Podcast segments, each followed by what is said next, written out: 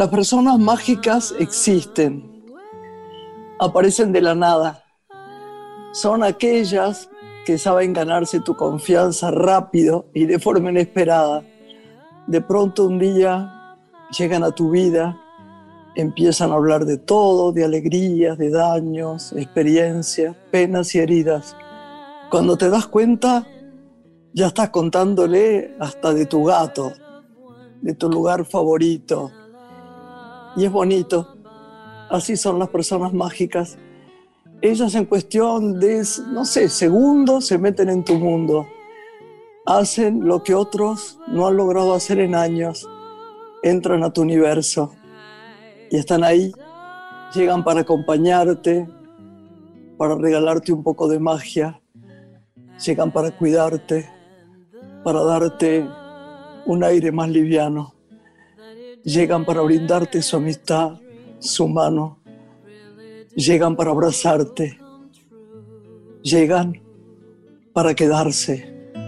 Someday I'll wish upon a star and wake up where the clouds are far behind me.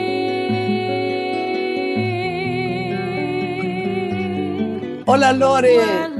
¿Cómo estás? Buenas noches. Qué lindo lo de las personas mágicas, ¿no? Me encantó pensarlas como aquellas que tienen cualidades sociales, emocionales, las que brindan su apoyo, ¿no? Nos rescatan y muchas veces nos, nos encaminan.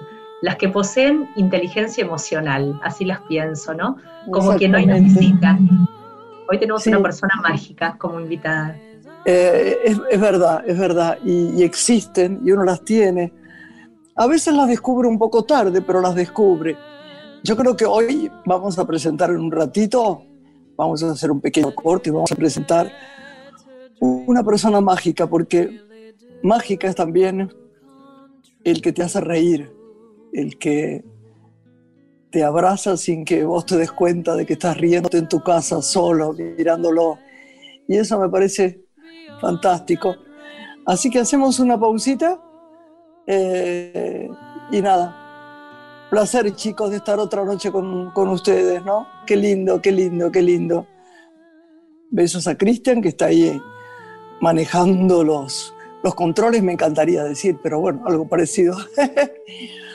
y, y a nuestro produ, nuestro querido Santiago. Ya volvemos. La noche tiene una mujer. Graciela Borges en la radio pública.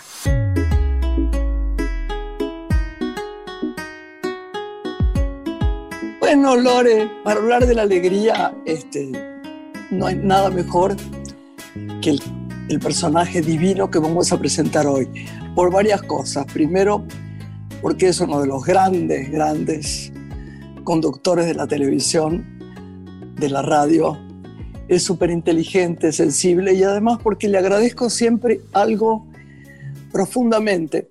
Se lo digo en secreto, pero ahora hago declaraciones valientes y lo digo acá. Es una de las personas que me da más alegría porque durante todo el año, en épocas a veces difíciles, no solo ahora con la pandemia, sino a través de muchos años, me hace reír. Tiene un programa que es una perfección de, de, de, aunque escuches algo que no te guste, da igual, está hecho tan bien, tan dignamente, tan graciosamente. Y además tengo que poterarlo mucho porque por primera vez se cumple para mí algo que he deseado siempre, es estar en la televisión de panelista. Como soy este, su panelista, da la sensación de que por eso lo, es mi jefe, lo, lo pondero tanto, pero lo pondero de verdad ahora sin risa, de lo mejor de mi corazón, porque he aprendido, no lo he visto tanto en la vida como me gustaría verlo, pero tenemos una conexión que debe ser de otro tiempo, capaz, ¿no? Porque yo le estoy agradecida todo el tiempo por tenerlo y por divertirme tanto y por ser tan precioso. Así que si usted quiere presentarlo, chapó, mi amiga. Tenga cuidado, mi querida sobrina, porque capaz que me echa como panelista. Creo que esta será una breve síntesis de de la extensa trayectoria de nuestro invitado, porque él es periodista, es conductor, productor y músico. Brilla, como decías, en su programa de radio Bien Levantado por Radio Continental y también en televisión, en Bendita. Programas en los que ha gestado una audiencia fiel que lo acompaña desde hace muchísimos años. Escribió además cinco libros, tiene una banda de música, La Bien Levantada, y celebramos que hoy sea el invitado de este tercer programa de Una Mujer en Radio Nacional. Beto Casela, muy bienvenido. Gracias, gracias, gracias Lorena, gracias Grace querida. Es verdad. Gracias, querido. Suscribo, suscribo que como nos pasa con, con, bastante gente, o con unos cuantos, este, hubiéramos querido frecuentarnos más en la vida diaria, en la vida fuera de, del aire, ¿no? Y no en este tipo de, eventos que son divinos también y que son la excusa también para charlotear un rato este, lo que no podemos charlotear con un cafecito o un tecito en la casa de uno de los dos o, en un lindo bar. Pero a mí me pasa lo mismo. Es un misterio este, tratar de adivinar por qué uno elige a algunas personas y por, qué tiene determinada sintonía, cuando por ahí no sé cuántos amigos tienen en común, no es que este, abrazan la misma disciplina. Por, vos sí sos comunicadora, pero este, no, por ahí no coincidimos en los mismos eventos. No sé, no sé, hay una magia, viste, que excede a, lo eh, personal. Estábamos hablando, ¿sabes? Antes de, de, empezar el programa, estábamos hablando hicimos una introducción de personas mágicas. Dijimos que hay personas mágicas que llegan a la vida de uno para quedarse. Por eso lo puse en primer término antes de que llegaras. Y yo vuelvo a decirte que te doy las gracias, porque a mí me, a mí me cuesta la vida este, no estar ahí en casa cuando empieza el programa. Antes te diré, no sé por qué, lo repetían más temprano, ¿O puede ser que ahora también? A la noche tarde. No, creo que tenés razón porque recibí la misma, el mismo reclamo varias veces. Pero es, una, es, un, es un divino que tengas ese hábito, que evidentemente querés reírte un ratito o sonreír un ratito a la noche, porque no es un programa para matarse de la risa. Bueno, pero, eso es, porque si no sería obvio y lo obvio no es sutil. Es muy divertido porque además cómo está eh, editado. Son geniales los chicos que editan, ¿eh? Los chicos fueron aprendiendo a editar este género. No, no, no, en la edición no. No, yo este, por, eh, yo cuando tipo una de la tarde me mandan por mail los temas y yo puedo aprobar o desaprobar. Generalmente apruebo porque ya nos conocemos Así que se generó algo lindo que como las cosas que duran mucho tiempo, a veces se, improvisaron y salieron y no estaba pensado así desde el primer programa. No, pero te digo algo, eh, y después la dejo a Lorenita porque me parece que quiere saber sobre tu historia también un poquito. Sí. A mí me parece que en este momento, yo no soy crítica de televisión y además no veo mucha televisión, pero cuando veo algo de los, de los otros programas, me parece que, a ver cómo lo pongo, sacan lo que tienen más a mano, se hace, no está terminado a mano, ¿viste? El tuyo siempre parece sorprendente porque está hecho de hechos que además le hacen un rulo más y lo ayornan y, parece especial. El mm. otro es mucha, en general, son repeticiones de, de, cosas del día o de lo que pasa y de los, de los, de los romances y de los... Es diferente. La, la, la, la, divinura del programa, si a la gente le gusta, que estoy segura, porque si no, no te seguiría a través de tantos años, es que está hecha con sorpresa, ¿entendés? Eh, eh, uno nunca sabe qué va a decir fulano, mengano o quién aparece. Esto se va a poner muy mal. A mí me divierte mm. tanto, me divierte tanto. Ahora te dejo a, Lorena. Y la verdad que nuestra, también nuestra, esto sí es una eh, decisión editorial. no nos terminamos de tomar en serio nada definitivamente. A veces opinamos como si fuéramos un, grupo de parientes borrachos en una fiesta, ¿no? Eh, grandilocuentes. A veces el tema es pavote, chiquitito, porque es una discusión entre dos figuritas por ahí menores, pero, pero le, damos la, eh, le damos el tamaño de, una, de un tema de Estado. No, jamás porque además es lo primero que le digo a alguien que se suma al programa como panelista, jamás vamos a decir, pero ¿a quién le interesa ese tema? De, dos chicas que son youtubers y no, sea cual sea el tema, le vamos a dar la entidad del, luego que hubo en el Capitolio con, Trump, ¿viste? Sobreactuado, pero... Eh, este, no, las eh, caras, la cara. Vos sabés que yo lo quiero muchísimo, hace mucho que no lo veo, pero lo quiero mucho a Bruno Gelber. Y te juro que siempre que aparece no puedo dejar de reír. Esa cara es extraordinaria, extraordinaria. Él está, feliz con esas apariciones. Hay, hay una que dice, yo me siento violado por la música. Y, después hay un par, hay un par de, de, de, este, eh, imágenes donde aparece la cara, él asintiendo nada más. Eso, eso, sí. Y él está feliz. Y la verdad es que además que te vea todas las noches Bruno, que es una persona que ha recorrido el mundo, que es nuestro Maradona del piano. Sí, este, señor.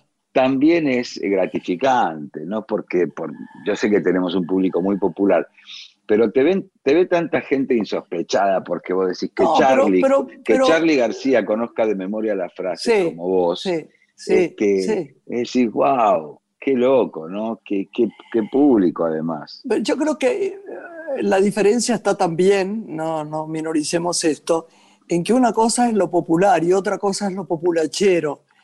Mm. Y, y, el público popular es muy elevado, ¿viste? Y le gusta Después me gustaría que, me, que me digas, cuando vos dijiste, si bien a veces uno escucha cosas que no le gustan, este, me río, papá, papá ¿Hay algo que por ahí te haga un poco de, cosa negativa que no, que no te guste escuchar? Por ejemplo, una palabrota. No, bueno, pero yo ah. soy puteadora, o sea que no puedo decir ah. otra cosa, ¿viste? No, no, no, me hago la, yo, ¿Vos sabés que le dije a los chicos?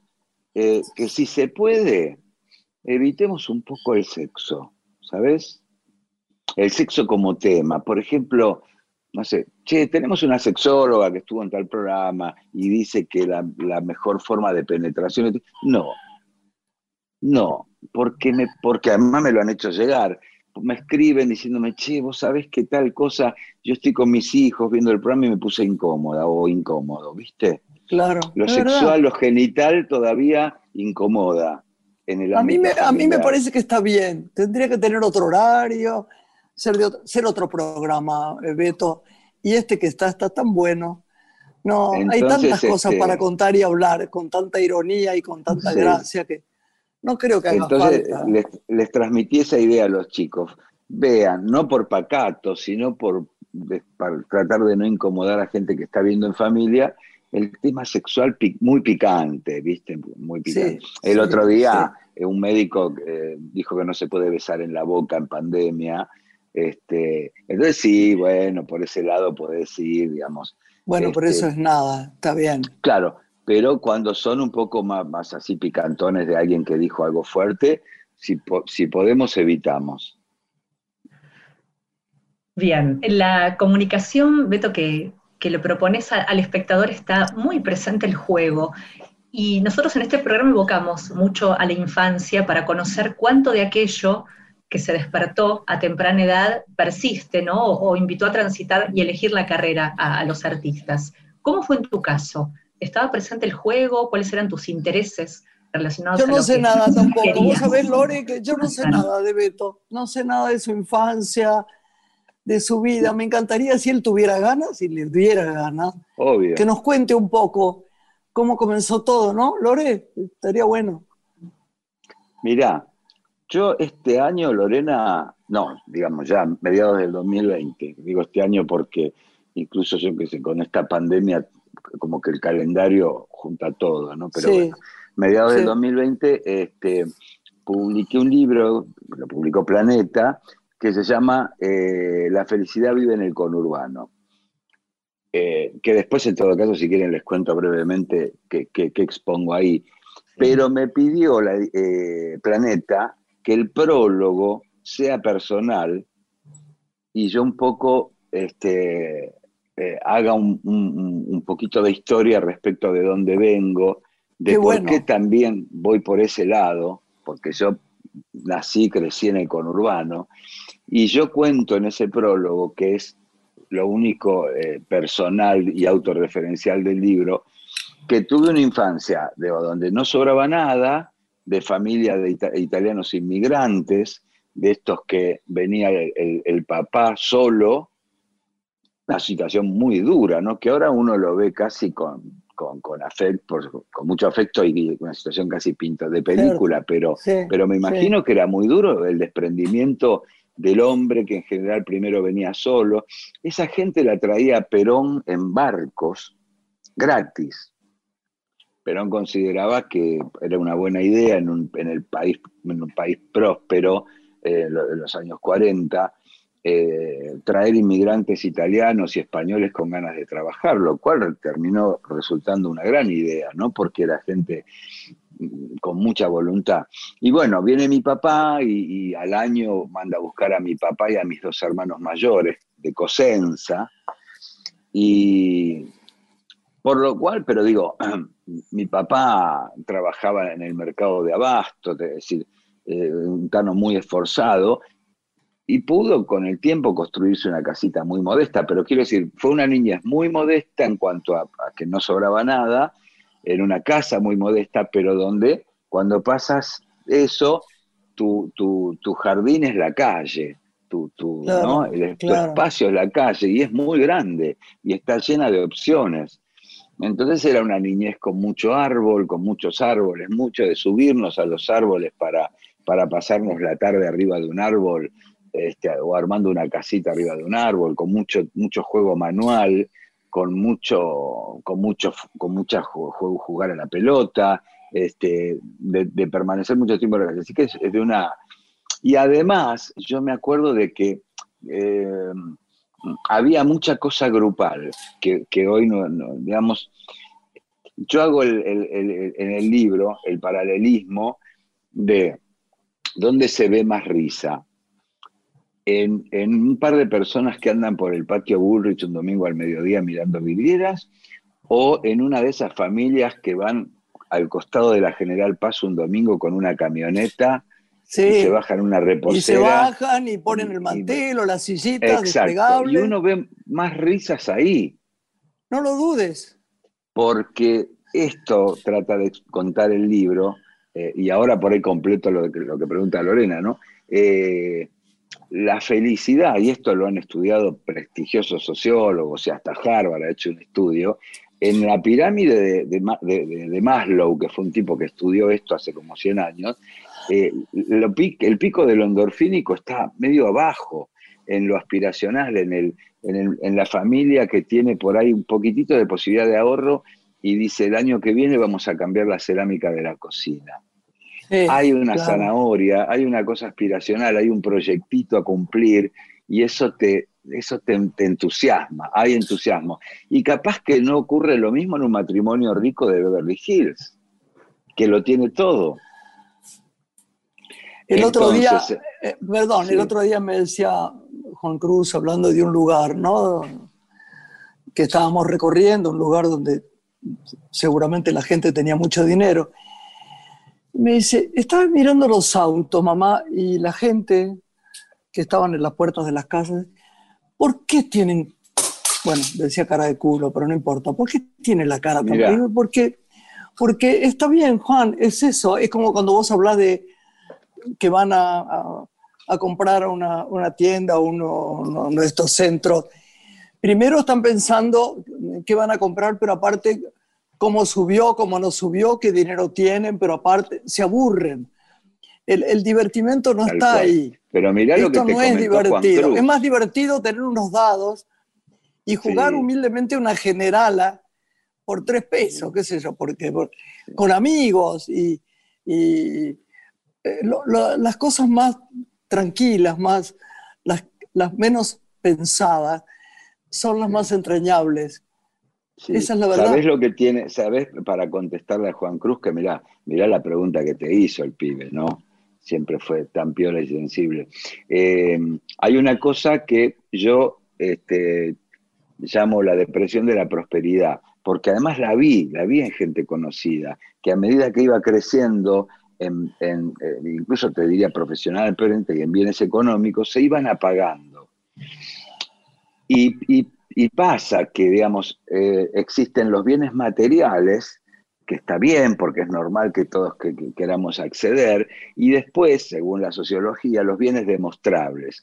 Vos ya pasás a comprar determinada camioneta en función de la camioneta que se compró alguien ahí en ese barrio privado. Pensaba eso, pensaba eso. Entonces hay un punto, Gra, Lorena, que nada te alcanza, porque donde el vecino volvió, lo llaman el efecto cuñado los sociólogos, no el tema de la comparación, donde el vecino se fue a comprar una 4x4 más grande, te arruinó la vida. Y es una carrera, digamos, siempre este, insatisfactoria. Ahora, la otra búsqueda que es más modesta, este, que te requiere, te requiere cierta pelea, te requiere cierto esfuerzo, que está allá, no está acá nomás. Eh, una cosa es llegar a comprar tu departamentito porque te metiste en un crédito o porque el esfuerzo te llevó un tiempo a que tu papá te regale una casa. Claro, claro, claro. Son dos cosas, son dos vidas diferentes. Bueno, yo le, para contestarle a Lorena, yo me crié en el, en el, en el segundo caso, ¿no? Donde todo se conseguía con esfuerzo, donde todo se paladeaba. Cuando yo en Villa Luz Uriaga no se podía ni soñar, no se permitía ni soñar con llegar a la televisión. Por lo cual, viniendo de ese lugar, llegar a después estar con personas que yo veía de chiquito en televisión y, que me digan te veo por tele, es una cosa que paladeas todos los días, ¿viste? Pero fue una infancia muy feliz, muy, muy, muy callejera, Lore, muy, muy callejera, eh, de mucha broma, de mucho, de mucho, eh, de mucho bullying que nos hacíamos entre, porque existía el bullying también, ¿no? De pegarle un cartel al compañero en la espalda, de, desatarle el moño a las nenas del moño de guardapolvo. Este, éramos bravos, éramos ¿Cómo desembarcaste en los medios de comunicación? Bueno, eh, digamos, yo ya era inquieto intelectualmente. Vos sabés que yo, curiosamente, habiéndome criado en un, en un, en un hogar donde prácticamente se hablaba el italiano, eh, redactaba muy bien de chiquito. De hecho, había compañeritos que me pedían que les, escribiera alguna composición. No tenía faltas de ortografía ya en segundo o tercer grado, leía el diario. Tenía como, no sé de dónde me vino eso. Me imaginaba mis programas de radio leyendo el diario, por lo cual tenía una tendencia. Ya en la adolescencia. estaba en tu naturaleza. Estaba, en tu naturaleza. Estaba en mi gen. Y ya en la adolescencia escribía en diaritos zonales, hacía radio local. Y dije, capaz que es lo mío, capaz que esto es lo mío. Y me puse a estudiar periodismo, pero con el afán como lejano y de, escribir una notita y con mi firma abajo, no, pensando en radio y tele que me parecía ya lejanísimo. Y sin embargo todo vino de Yapa. Pude, eh, terminé periodismo, empecé a trabajar en gráfica, me cambia la vida cuando entro a Atlántida, ¿verdad? Porque primero a la revista Somos y después a la revista Gente, porque ahí fue la primera vez que tuve un sueldo. Ahí fue donde dije, yo puedo vivir de esto. Aún habiéndome recibido, estaba la duda, ¿yo podré vivir de esto o será una segunda, será como un hobby y, me dedicaré a otra cosa? Cuando entro a Atlántida y ya me dan mi escritorio, todavía la, la máquina de escribir Olivetti, eh, dije, wow, por ahí puedo, con un recibo de sueldo, puedo vivir de esto. Y fue, wow. Este, y después se fueron dando, digamos, me invitaban a programas de tele, iba de invitado y funcionaba bien como invitado. Este, y yo me daba bien, por lo cual hacía mi morisqueta cada vez que me invitaban y aprovechaba ese ratito. Así que después vino la radio y vino la tele, pero fueron unos años de gráfica, de escribir, en redacciones, lo cual me parece a mí, si me preguntan lo ideal, hacer ese camino, escribir bien, lo que va, después te va a permitir expresarte bien. Nosotros, los que tenemos nuestra edad, vemos que los, comunicadores más chicos usan mucha menos cantidad de palabras, no descubro Ay, por nada. favor, sí, sí, sí, sí. Y a No son mí- más chicos, pero de todas maneras lo, lo veo, ¿no? Con lo rico que es el idioma nuestro, del, sí. el idioma del mundo, el idioma que sea. Se usan tan Sí. pocas palabras y tan mal emitidas. Me, me parece, Lore, que tenemos que hacer un, un peque- una pequeña pausa. Una pausa ¿Eh? con música que eligió. Beto Casella, un tema de Robbie Williams y Nicole Kidman. Ellos lo cantan, Something Stupid. Pausa y regresamos. Y después le tenemos que preguntar por su hijo, que es divino, y además preguntarle algunas cosas como, por ejemplo, ¿quiénes son insoportables? ¿Y quiénes son divinos? No, no, una broma. Sí. Ahí venimos.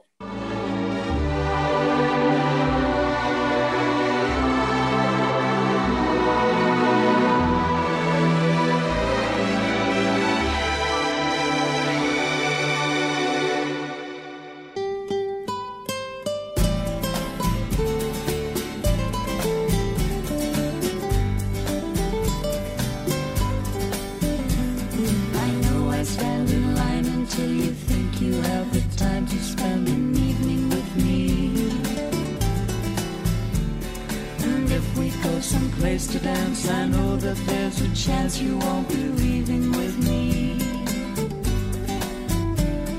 Then afterwards we drop into a quiet little place and have a drink or two.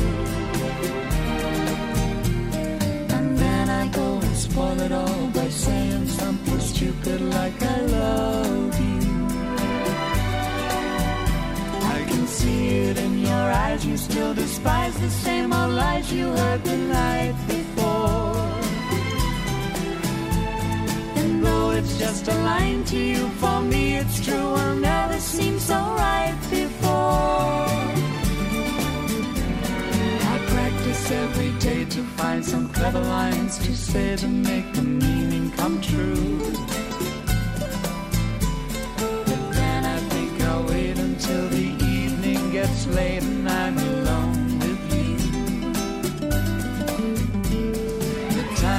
right, your perfume fills my head, the stars get red and all the nights so blue.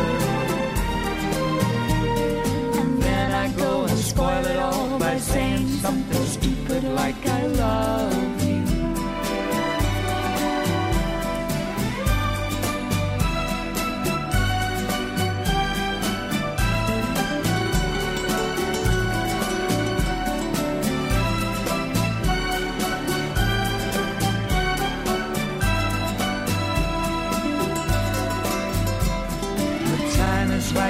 perfume fills my head, the stars get red and all the nights so blue. And then I go and spoil it all by saying something stupid like I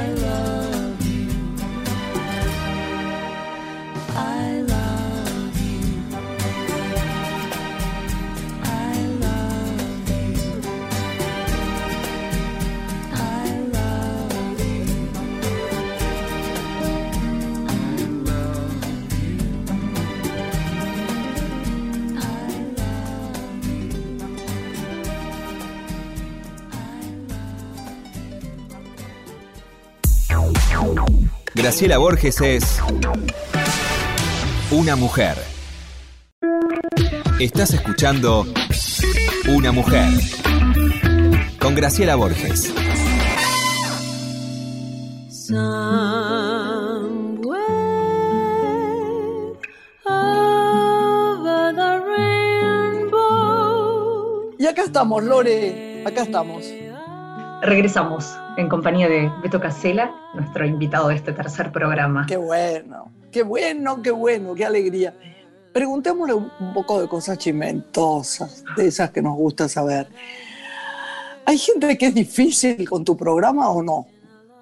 Que se hace difícil, que te llama y te dice no me, no me, no me pongas, no me pongas esto, no me hagas lo otro. Eh, este, te pido por favor, o que se enoja. Contame un poco de eso, si es verdad o no. Bueno, alguien que, muy pocos, eh, tengo que buscar, eh, viste, en la... eh, en general, me agradecen por, che, La gente le encanta estar. encantó, sí, sí, eh, no- 95% de los casos es porque además el tratamiento en general es cariñoso. pero Sí. el que se molestaba seguido y no entendía el, el- el- el humor era, era Babi Echecopar, por ejemplo.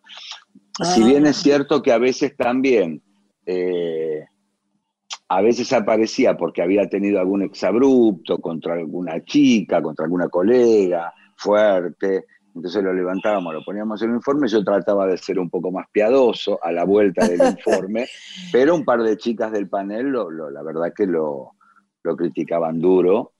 Y después la, re- el- la respuesta de él al día siguiente en sus programas de radio era desmesurada también en calificativos, ¿no? Así que decidimos... Hay que tener un humor muy especial. Además, además este, en realidad te Sí. honran cuando te mueves. Al, al menos que, que, sea, que te hagan burla, ¿viste? Que es pesado, que se meta con alguien de la familia o que se burlen No, de uno mi- mal, ¿viste? Mirá, de hay efectos gente físicos. que... Claro, no, hay gente... Bueno, después tuve, tu- sí, con la que ahora me, me estaba olvidando, que tuvimos un conflicto que no sé si no, no, si no llegó a, a- a la, a la justicia, este, que pidió no aparecer, es este, esta mujer Janina Latorre, este, con la que sí hemos tenido, digamos, una seguidilla de informes, pero porque es una mujer que todos los días dice... Conflictiva, o lo hace- hace, a pro- lo hace a propósito, Claro. ¿no? ella buscó el conflicto y, y- y la virulencia para, digamos, porque es una mujer que empieza grande en esto y empieza en las redes. Ella empieza en las redes, eh, en Twitter, eh, posteando creo que todos los días lo que llamaba la foto marginal, que era por ahí una señora obesa o un señor Sí. morocho este, que estaba Sí. subiendo a un tren, lo cual tenía para mí, para nosotros, una cosa claramente discriminatoria. Cuando nosotros la empezamos a seguir, me parece que a ella no le gustaba verse a sí misma a la noche, o que alguien tomara eso que había dicho por ahí a la mañana o al mediodía y lo pusiera a la noche. No es que nosotros le, le dedicáramos un monólogo, nada, era poner lo que ella había dicho. Y le molestaba. No, yo este, pensé que no, que ella a propósito hacía un personaje así terrible y que no le molestaba que eso pasara. Sí, sí, sí. Sí, porque hay mucha, mucha gente que... Yo había tenido un cruce en el programa de Mirta con ella, Es cierto, Y- ahora me acordé. Sí, y es sí. el día de hoy que me, me felicita la gente con mucho cariño por eso.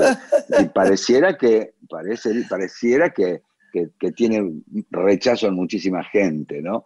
Este, bueno, ella y a mí y yo le, le dije, este, en un móvil, porque nunca hablamos, creo, cara a cara, pero que si le, ah, que dijo que iba a hacernos juicio, que lo hubiera perdido irre- irremediablemente.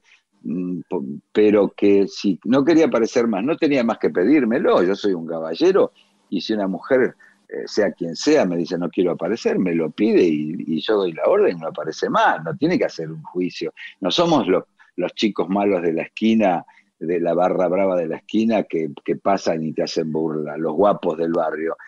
No lo dice y punto. Quere- Queremos ser amigables. Quería Claro. preguntarle a Beto acerca de, de este tiempo transitado que ha permitido a tantos creadores experimentar nuevos mecanismos de expresión, ¿no? Se han creado nuevos formatos que tal vez permanezcan cuando volvamos a la presencialidad.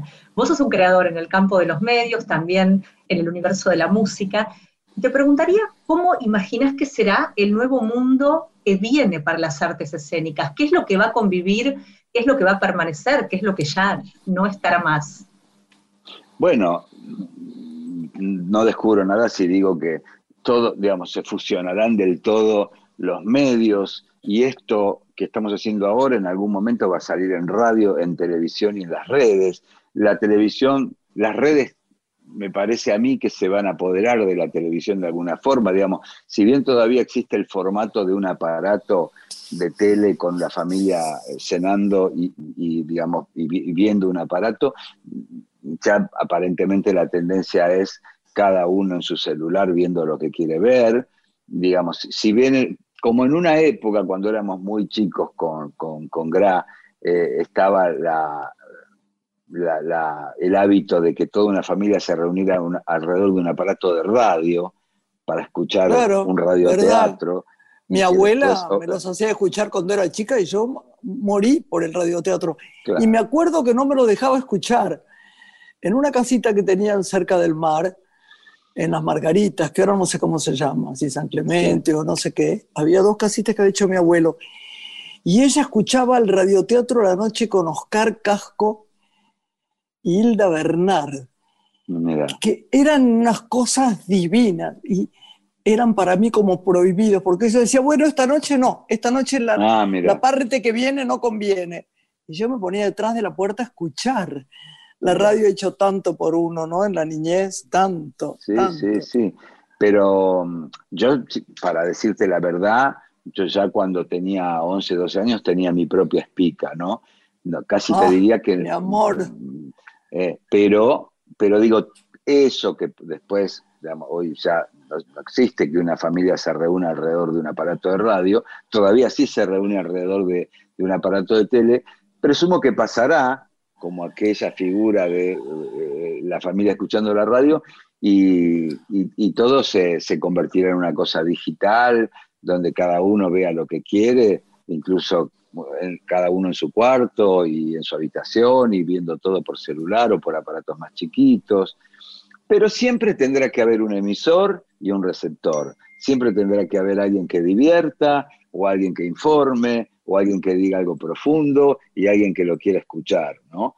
Esa magia va a existir siempre. Mientras exista Eso, yo el lo que mundo, pediría, lo que pediría en este momento eh, es que siguiera existiendo la emoción. Am- am- el cine de los últimos tiempos, salvo algunas cosas, y la tele, han perdido la emoción, no la emocionalidad fácil del corazón. Esto es fácil, ya lo sabemos sí, pero la emoción de verdad, ¿no?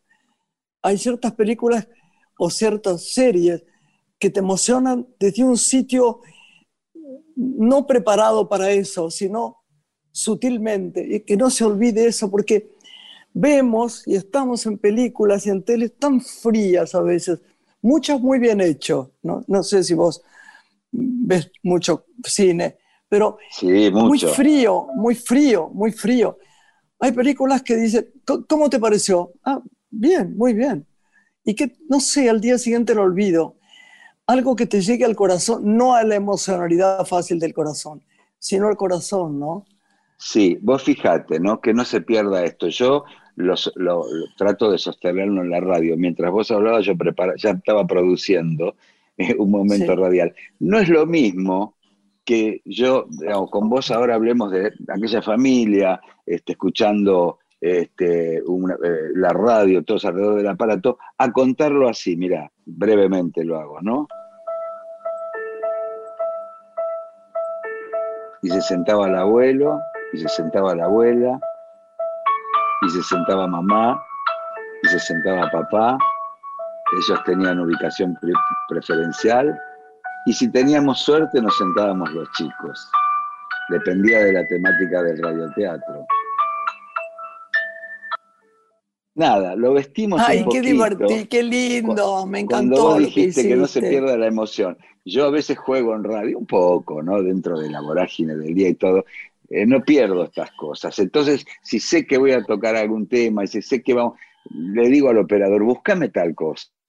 Quiero que esto salga con este fondito. El operador lo entiende rápido, lo tira y, y me parece que llega diferente al corazón. Y además, ¿sabes qué? Hay, hay un tema de miradas también, de actitud. Yo Sí. cada vez que te he visto mirar a tu chico, que es un chico tan lindo, y es tan buen músico, y es tan amoroso, me da una emoción, porque digo, es su hijito, y está ahí, ¿viste? Hay algo que pasa en uno que lo convoca a la familia, a la, a la amorosidad verdadera, no solo de la sangre, que eso a veces se cambia. Hay momentos en que no es fácil de comprender en algunas actitudes, pero esta, estas miradas y él contento. Yo tengo muchos recuerdos de tu hijo en, en tu programa. Sí, No, no lo él- llevas él- mucho ahora. Lo que pasa que eh, hay como una decisión también del canal de no tener mucha gente en el piso. Ah, Este, claro. de claro. hecho, a mí me duele porque Franco, digamos, este, tiene su trabajo, él se recibió de biólogo y ya está trabajando. Eh, pero también me duele no poder llevar, nosotros tenemos tres humoristas, eh, imitadores que hacen personajes que yo llevaba seguido y que ahora por un tema de pandemia y de, de- de ocupar menos espacio en el piso no los estoy pudiendo llevar. Y, y- pero a mí me encantaba tener a Franquito con el pianito, a- tocando algo para ir a los cortes y a, y a los, y a los Sí, artistas. qué lindo. Pero la felicidad de, de tocar algo con tu hijo, este, eh, sin saber qué va a tocar el otro, él con el piano y yo con una guitarra o con una flautita, eh, Era y como lindo, decís vos, lindo. mirándose los ojos. Y es más, tengo un par de fotos donde estamos mirándonos mientras tocamos y son, son especiales. ¿Cómo Eh, son, Beto, tu amor por la música y la de tu hijo? ¿Cómo se da esa comunión por lo musical? Eh, con Franco, digo, mi- mis dos hijos son Juanpi y Franco. Juanpi es el más grande, que está, en- él estudió counseling y, y está terminando psicología, o sea que fue como para otro lado. Y, y Franco terminó biología, que también es una carrera rara, porque él además es músico, pero, pero digamos, el Casera chiquito en términos de gustos personales, de, de, ser enfermos de los Beatles eh, o de River, y de algunas otras cosas, eh, eh, es, más franquito el que, el que ven en tele. Con Juanpi nos amamos, pero por ahí no le gusta el fútbol, no, se, no sabe, no, se engancha con los Beatles, es un poco más de los jueguitos en línea y de la Play. Y, y a mí lo mío con la música también son esas cosas que también genéticamente vaya a saber de uno de quién la trae, pero mi papá, cuando yo tenía 12 años, me compró un acordeón para que fuera a aprender. Porque No. para el, el italiano el acordeón es como la- Claro. la- la- Fundamental. el instrumento que lo, lo lleva de nuevo a su país y a su tierra. Y, y era un buen acordeonista a los 12 años, el acordeón era más grande que yo. Este, pero después eh, se usaba, a mí me cargaban por tocar el acordeón. Y debe ser por eso que lo dejé. Pero iba a rendir al conservatorio, era, era buen músico. Y mirá cómo son las cosas. Yo hoy leo una partitura y no, no, no sé qué dice. Me olvidé. Te olvidás, no es como andar en bicicleta, leer música en el No, pero yo, ¿no? yo digo una cosa, sería tan bueno que, digámosle a la gente que a veces nos pisamos porque estamos haciendo Zoom, pero mm, te pido disculpas. Yo No. quisiera que, que transmitieras a tu hijo, a tus hijos, a todos los que están, están escuchando, que tengan una parte de arte adentro, una parte artística, una parte que ame el, el disfrute de la música, de la escritura, de, de la danza, de- porque son partes lúdicas tan fundamentales, ¿no? Es Sí. como escuchar una canción y uno recuerda tantas cosas divinas del pasado o tristes, pero está presente en el corazón de uno, ¿no? Que- Hay, hay un como- documental en Netflix. No, está entero en YouTube. Eh, creo que se llama In- In- Inside Alone. Alone eh, Sí. eh, es un experimento que hizo un, un- un psiquiatra muy, muy prestigioso, donde recorrió eh, geriátricos de gente que- o neuropsiquiátricos donde hay gente muy grande internada y, eh, que ha tenido por ahí un, un Alzheimer o un deterioro muy, muy, muy Claro. fuerte. ¿Viste esos, esos viejitos que están ya quietitos? ¿Te acordás cómo Sí. estaba Norma Leandro en, en El hijo de la novia? Sí, claro, perfecto, Este, maravilloso. Pero, sí. pero incluso calladitos, no hablan, van los hijos y prácticamente ya no saben quiénes son. No, es Y verdad. este hombre hizo un estudio de cada uno de esos pacientes, preguntándole a la familia qué música le, le gustaba, qué escuchaba, a qué clubes iba a escuchar música, iba a bailar, qué, qué, qué- qué les contó él en cuando estaba bien. Y con esa información, él fue a ver a cada uno con un iPad y auriculares y le ponía esa canción y revivían, reviven y vuelven a abrir los ojos así y empiezan a hacer el ritmo con la música y los piecitos Sí, y empiezan a hablar. Sí, Sí, eso sí. yo lo escuchaba en el club Eiseland de Quilmes. Este, eh, la música evidente, bueno, y ahí en el documental se explica qué cosas neuronalmente y biológicamente toca la música que no toca ninguna otra cosa para moverte emociones.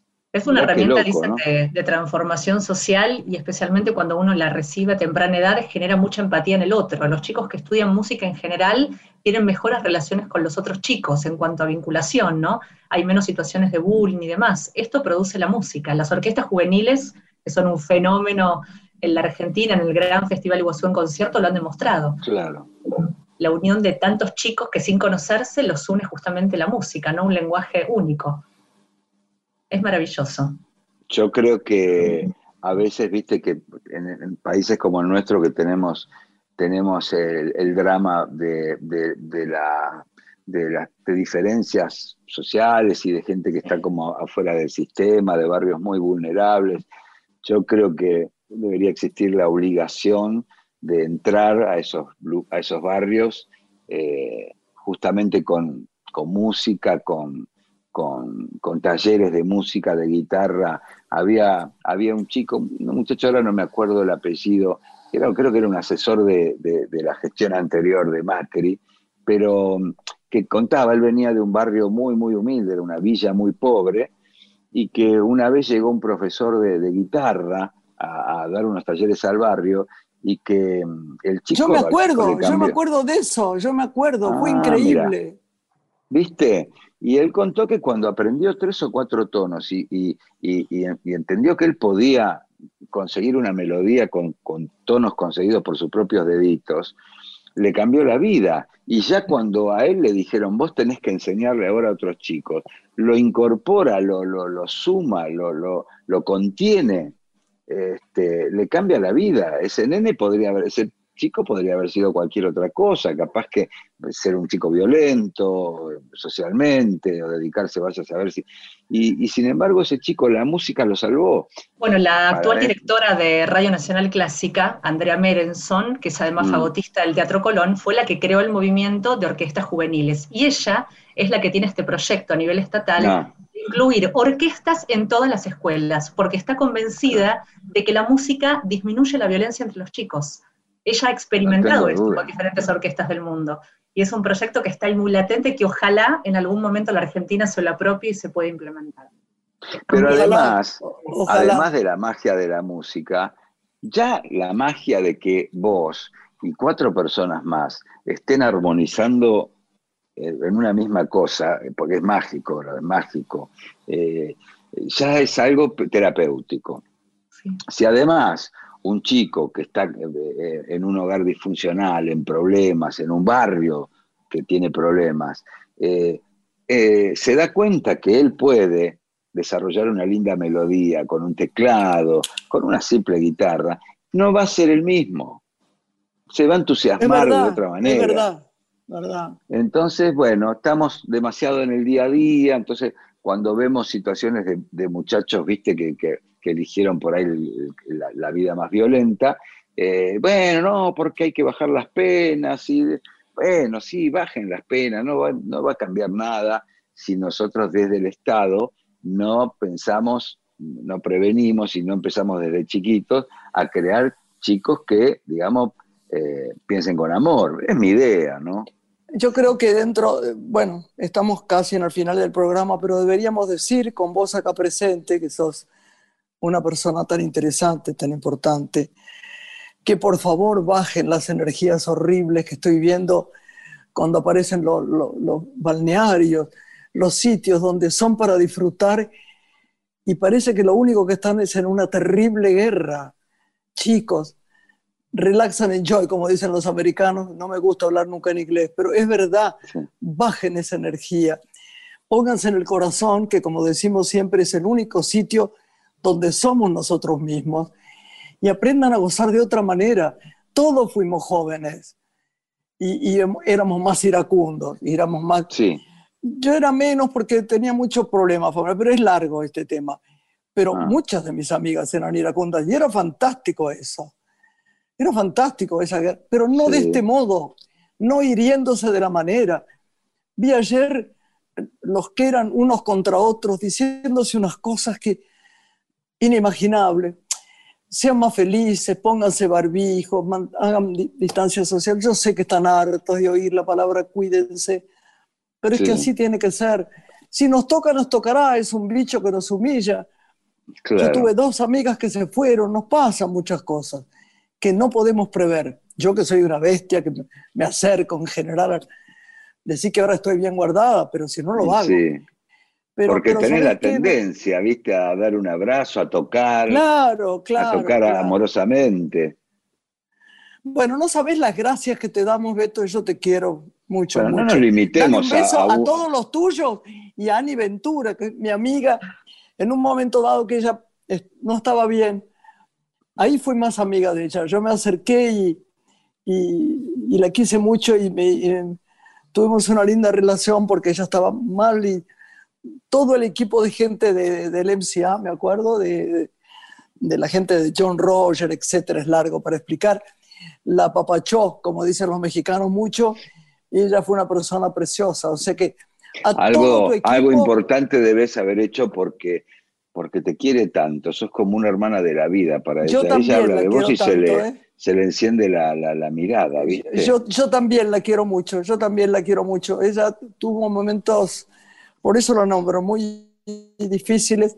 Y yo también, y bueno, la gente cuando se sostiene el alma después sigue el camino junto.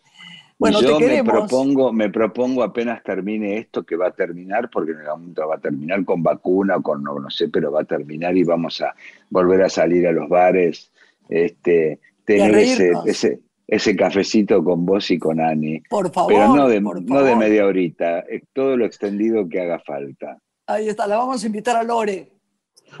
Y a Lore, bienvenida. Lore es, un, es una cabecita especial también, ¿eh? No, Gracias, más ganadora y Martín Fierro, mi sobrina. Tuvo Por un- supuesto. tiene un programa maravilloso que se llama El Explorador Cultural. No sabes lo que ella, lo que ella hace. No, bueno, no, te queremos, te queremos mucho, mucho, mucho, Yo mucho. también. Y, que, y- y tampoco, y que tampoco sea el único encuentro radial del año, repitámoslo ahí por Pero por favor, acá si está, tu casa. Si, no- si nos divertimos tanto, repitámoslo si nos quedaron un montón de cosas en el, eh, por- Dale, por, por- dale. por- por- por decir. Gracias, Gra- gra- gracias, por el estar espacio. con nosotros. Gracias, eh. un gusto. y que tengan un año divino, mismo Ah, para vos vos. también. en el contexto que sea. Chao. Chao. Adiós, mi amor. Chao. Una mujer se ha perdido. Conocer el delirio y el polvo. Se ha perdido esta bella locura, su breve cintura debajo de mí. Se ha perdido mi forma de amar. Se ha perdido mi huella en su mar. Veo una luz que vacila y promete dejarnos a oscuras. Veo un perro ladrando a la luna con otra figura que recuerda a mí. Veo más, veo que no me halló. Veo más, veo que se perdió. La cobardía es asunto de los hombres, no de los amantes.